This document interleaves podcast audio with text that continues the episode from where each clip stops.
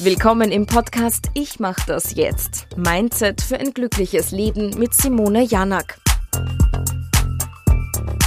Hilfe, Hilfe, Hilfe, ich kann keine Hilfe annehmen. Oder ich helfe viel zu oft. Egal wie man es dreht, beides schlecht. Starten wir mit dem Helfersyndrom. Kaum hört man Geschichten von Freunden oder sogar Fremden, macht es bei manchen Menschen einfach Klick und man möchte unterstützen. Und das, obwohl man gar nicht danach gefragt wurde. Simone, ist das gut oder ist diese Eigenschaft eher schlecht und nervig? Das kommt natürlich darauf an, für wen.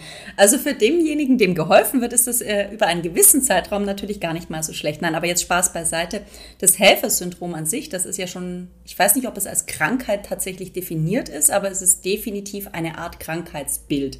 Das bedeutet, die Menschen, die helfen unter Helfersyndrom, die können gar nicht anders. Und das äh, hat schon einen Grund aus der Psyche kommend, dass diese Menschen gebraucht werden müssen. Also sobald Sie das Gefühl haben, Sie werden nicht gebraucht und Sie können Ihre Hilfe nicht anbieten, fühlen Sie sich schlecht. Das hat aber natürlich eine große Schattenseite, denn wenn ich immer helfen möchte, brauche ich automatisch was? Jemanden, dem ich helfen kann. Und wenn derjenige gerade nicht da ist, dann fühle ich mich richtig schlecht. Also das Helfersyndrom ist tatsächlich sehr, sehr schwer. Aber zählen diese Menschen, die unaufgefordert helfen, nicht einfach zu netten Menschen? Und wäre es nicht schön, wenn es mehr solche netten Menschen geben würde oder eben nicht?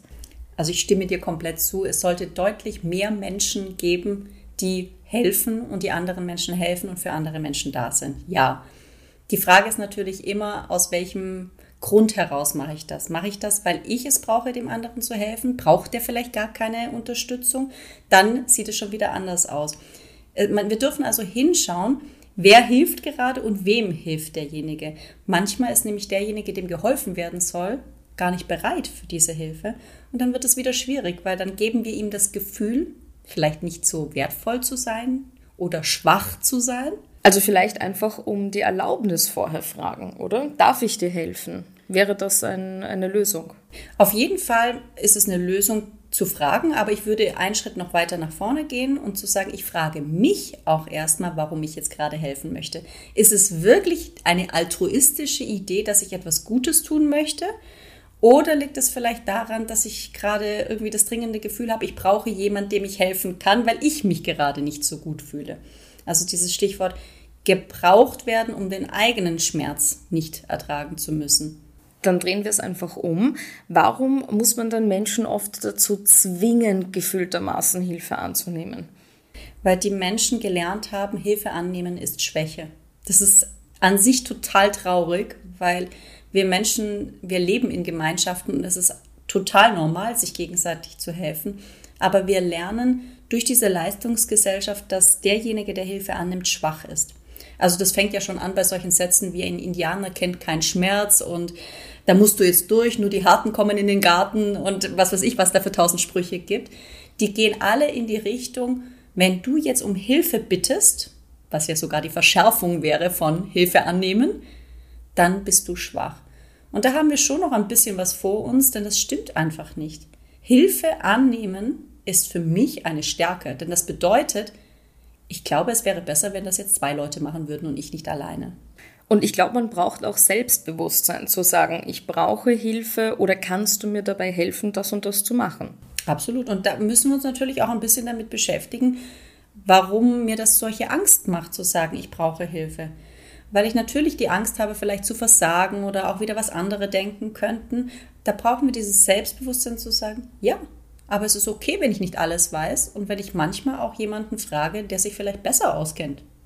Dieses weg von diesem Denken, ich muss alles wissen, ich muss alles können und vor allem, ich muss alles alleine machen. Nein, müssen wir nicht. Dazu sind wir Menschen ja viele und können uns auch gegenseitig unterstützen. Und wahrscheinlich ist das auch ganz leicht unter Anführungszeichen zu lernen, weil man dann sagt, ja bitte, ich brauche tatsächlich Hilfe. Es einfach mal auszusprechen, oder? Es auszusprechen und vor allem die Erfahrung zu machen, wie schön es ist, auch mal Hilfe anzunehmen. Also einfach auch mal, das kann man auch ganz leicht üben. Also am Anfang, ich habe mir auch sehr schwer getan, Hilfe anzunehmen. Ich habe dann angefangen, jeden Tag als Aufgabe für mich unterwegs nach dem Weg zu fragen, obwohl ich genau wusste, wo ich bin. Also ich habe einfach irgendjemanden gefragt, wo ist denn die sowieso Straße, obwohl ich wusste, wo ich bin, um zu üben, dass es nichts Schlimmes ist, Menschen einfach um Hilfe zu bitten. Also man kann das auch durch schöne kleine Tricks ein bisschen üben. Und wie kann ich üben, wenn ich jetzt nicht mit fremden Menschen üben will? Gibt es da noch andere Techniken? Da fällt mir tatsächlich was ein und da geht es vielleicht nur indirekt um das Thema Hilfe annehmen, aber das ist ja sehr oft verbunden auch mit sich verwöhnen lassen. Also zulassen, dass jemand anderes etwas für einen tut. Und das habe ich unlängst gelesen und da ging es um ein Dating. Und die Frau hatte die Aufgabe zu lernen, hofiert zu werden, weil wir Frauen ja auch sehr häufig dazu neigen, alles zu übernehmen. Ja, wer zahlt jetzt heute oder kann ich helfen beim Kochen? Soll ich die Teller rübertragen? Und die Dame hatte die einzige Aufgabe bei einem Kochdate, nichts zu machen. Und das war für diejenige so schwierig, einfach nur dazustehen.